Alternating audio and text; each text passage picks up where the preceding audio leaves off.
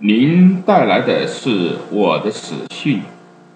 一九二二年六月二十四日，外交部部长瓦尔特·拉特瑙在去往办公室的途中遭枪杀。瓦尔特·拉特瑙的房子分为两部分。十二年前，他作为德国通用电气总公司创始人的儿子。亲自参与设计了这栋位于格吕内瓦尔德的房子。位于国王大道六十五号的这栋别墅，是一个三层的淡黄色立方体，带有负责式的屋顶，完全对称。房子的主人偏爱一八零零年左右普鲁士古典主义的低调华丽。从这栋房子上，人们能够一眼看出来，外墙面的所有细节和室内装潢全部由这位实业家，如今的共和国外长自己选定。只是有关定力学和手工细节方面的问题，需要劳烦一位他在公司里认识的工程师来打理。特拉老的别墅并不是从外观上一分为二，而是内部。二层住着内向的瓦尔特·拉特瑙，卧室和盥洗室旁是一间小书房，他在这里思考哲学、宗教和社会问题。他总是在这里读经典著作，也在这里写书。其中一些还成了畅销书。他在小会客厅是接待私人朋友，其中很多都是年轻而又充满干劲的小伙子。他们身上充满了天真的事业心，与拉特老这样一个怀疑一切、苦思冥想之人完全不同。一层住着外向活泼的。瓦尔特·拉特劳，他是企业家、政治家和赞助人。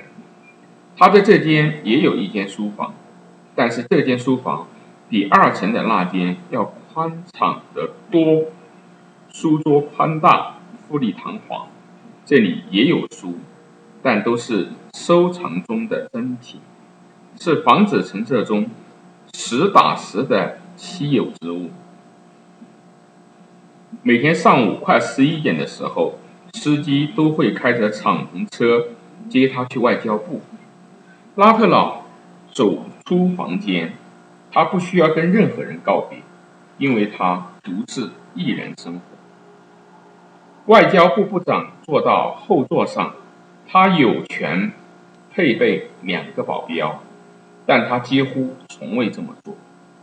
司机发动了汽车，沿街开向选帝侯大街。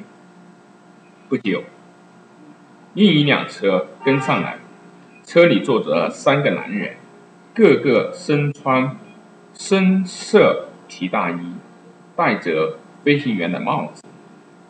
拉特老没有注意到跟踪他的人。国王大道在同伊甸园大街的交汇处有一个急转弯。司机踩住车，另一辆车超了过去，一把冲锋枪开了火，一颗手榴弹爆炸。拉特老的司机起先以为只是一个轮胎爆了，打死瓦尔特拉特瑙，该死的犹太猪！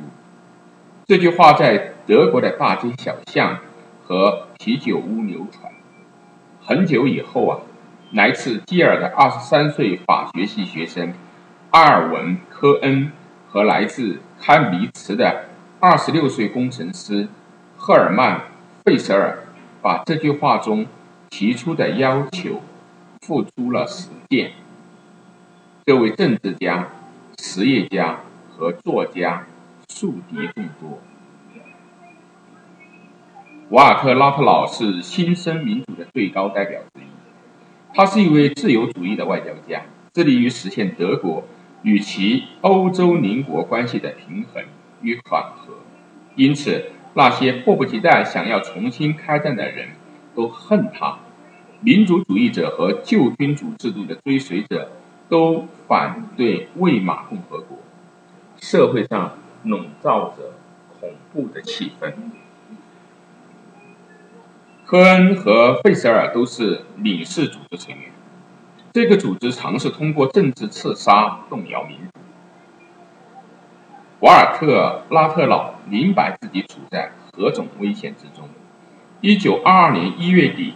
他从总统手中接过外交部长的任命的时候，就半开玩笑、半心酸的说道：“您带来的是我的死讯。”瓦尔特拉特老出生于一个德国的犹太人家庭，因此所有人都恨他。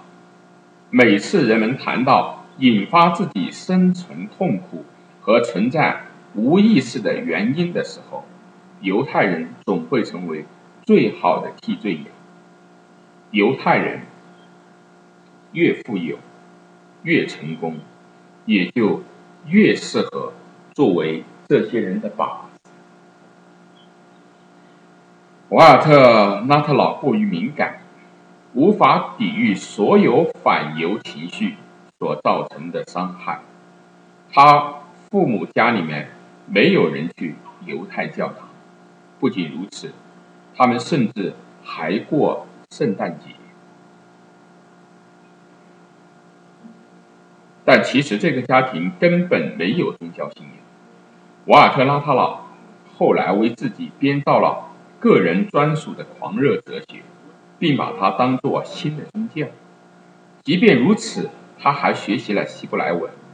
在填写外交部个人档案表格的时候，他在宗教信仰一栏写道：“这个问题不合宪法。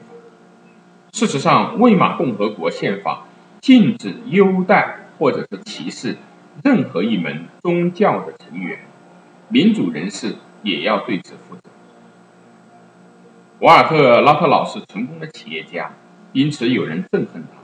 这些人认为，世界上所有不完美的起因在于资本家骗取了本属于工人的劳动果实。少年时代的瓦尔特拉特劳最不想做的事，就是循着父亲埃米尔拉特劳的足迹接管通用电气公司。作为企业家的儿子，他真正的热情所在是哲学。文学和艺术。尽管如此，他还是听从了安排，接管了企业。他大学学习了物理学、化学、机械制造和电气技术。对于这个天资极高的人来说，大学的学习很轻松。博士毕业论文的题目是“金属中光的”。吸附作用，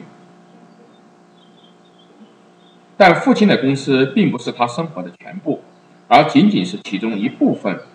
他需要并且在寻找其他活动领域。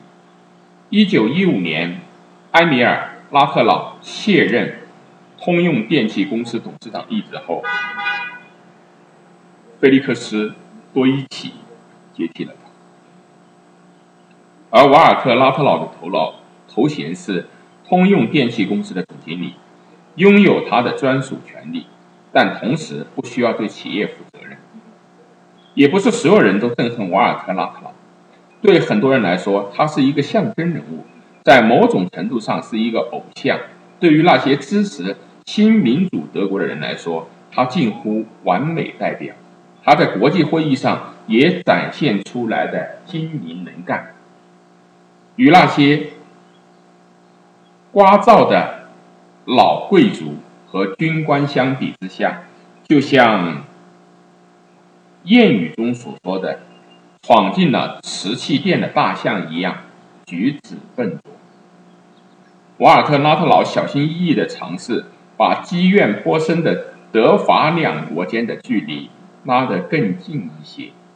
只要拉特劳部长出访国外，德国的声望就会提升一些。一九二二年四月十六日，他的意大利拉巴洛与苏联签订了一份条约。条约的内容是缓解德国与东部的关系。在众多紧迫政治问题中，有一个始终是个难题：德国实质上根本无法满足凡尔赛合约中的赔款要求。如何才能够促使这一条款有所松动呢？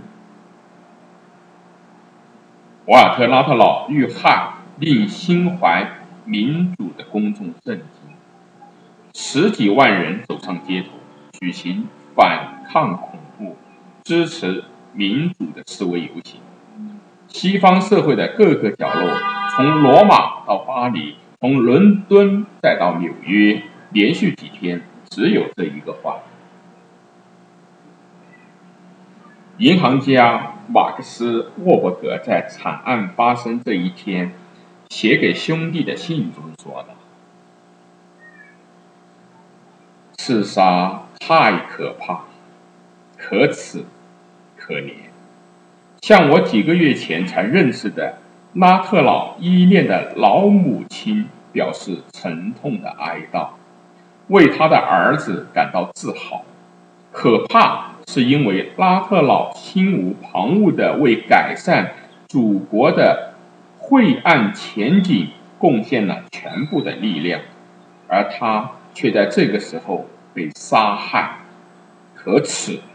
刺杀揭露了德国社会道德的沦丧，人们又感受到了雷雨将至的气氛。这种气氛还将持续十年。那时，菲舍尔和科恩这样的男人穿的不再是皮大衣，而是制服。再过一个十年，他们杀死的不是别人，而是几百万人。